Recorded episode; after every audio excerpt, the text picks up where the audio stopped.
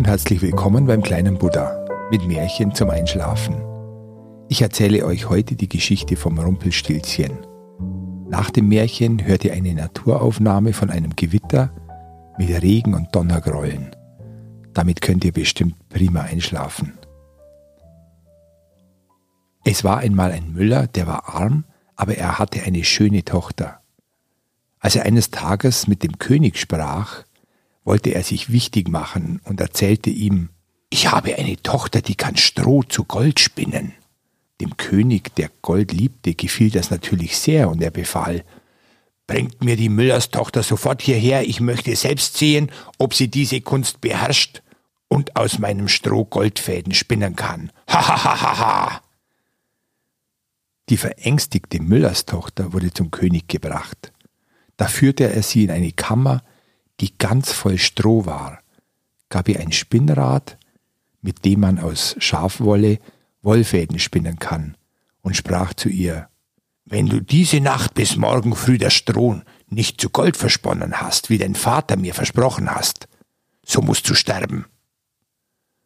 Daraufhin verschloss er die Kammer, und sie blieb alleine darin.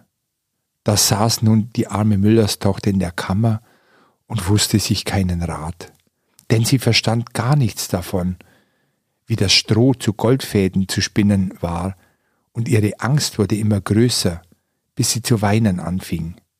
Da ging auf einmal die Türe auf und ein kleines Männlein trat herein und sprach Guten Abend, schöne Müllerin. Warum weint ihr so sehr? Ach, sprach das Mädchen, ich soll Stroh zu Goldfäden spinnen, und das kann ich gar nicht. Da sprach das Männchen, Was gibst du mir, wenn ich's dir spinne? Mein Halsband, sagte das Mädchen. Und das Männchen setzte sich vor das Rädchen und schnurr, schnurr, schnurr, dreimal gezogen war die Spule voll mit Goldfäden. Dann steckte es eine weitere auf und schnurr, schnurr, schnurr, Dreimal gezogen war auch die zweite voll. Und so ging es fort bis zum Morgen. Da war alles Stroh versponnen und alle Spulen voller Gold. Sie gab dem Männlein ihr liebstes Halsband, und schon war er verschwunden. Als der König kam und nachsah, war er erstaunt und freute sich, aber sein Herz wurde noch gieriger, und er ließ die Müllerstochter in eine andere Kammer voller Stroh bringen, die noch viel größer war, und befahl ihr, Spinne das ganze Stroh zu Gold bis morgen früh, wenn dir dein Leben lieb ist.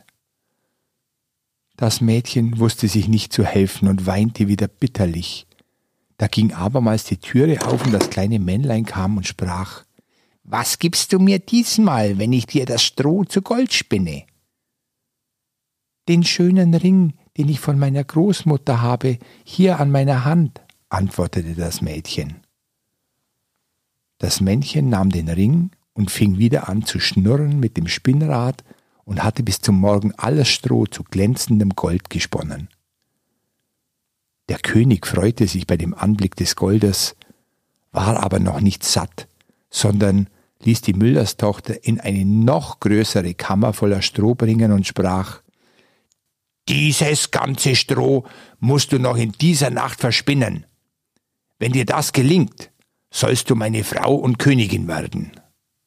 Denn er dachte, eine reichere Frau kann ich auf der ganzen Welt nicht finden. Als das schöne Mädchen allein war, kam das Männlein zum dritten Mal wieder und sprach Was gibst du mir heute, wenn ich auch heute das Stroh spinne?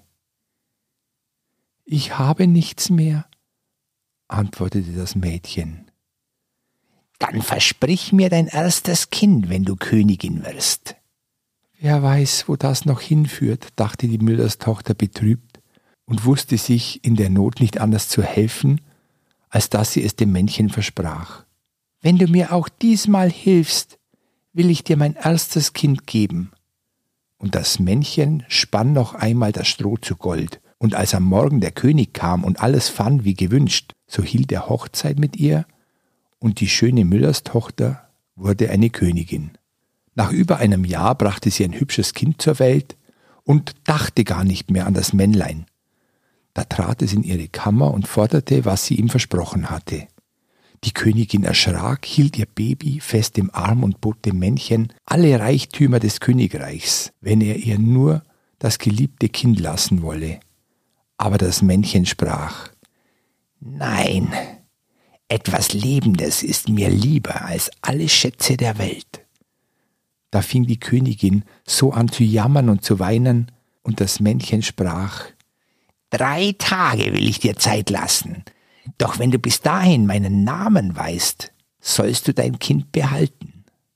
Nun dachte die Königin die ganze Nacht über an alle Namen, die sie jemals gehört hatte, und schickte einen Boten aus über Land, der solle sich erkundigen weit und breit nach neuen Namen.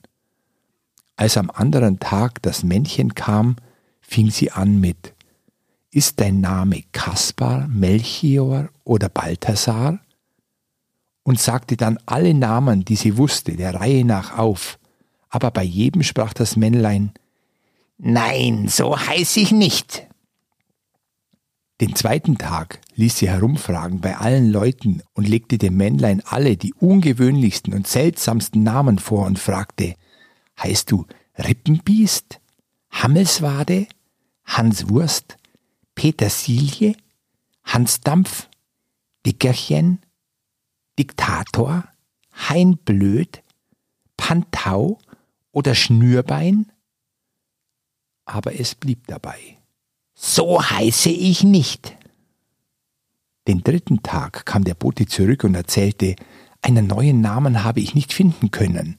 Aber als ich an einem hohen Berg um die Waldecke kam, wo Fuchs und Hase sich gute Nacht sagen, da sah ich ein kleines Häuschen, und vor dem Häuschen brannte ein Feuer, und um das Feuer sprang ein gar zu lächerliches Männchen, hüpfte auf einem Bein und schrie Heute back ich, morgen brau ich, übermorgen hol ich der Königin ihr Kind. Ach, wie gut, dass niemand weiß, dass ich Rumpelstilzchen heiß. Ach, wie gut, dass niemand weiß, dass ich Rumpelstilzchen heiß.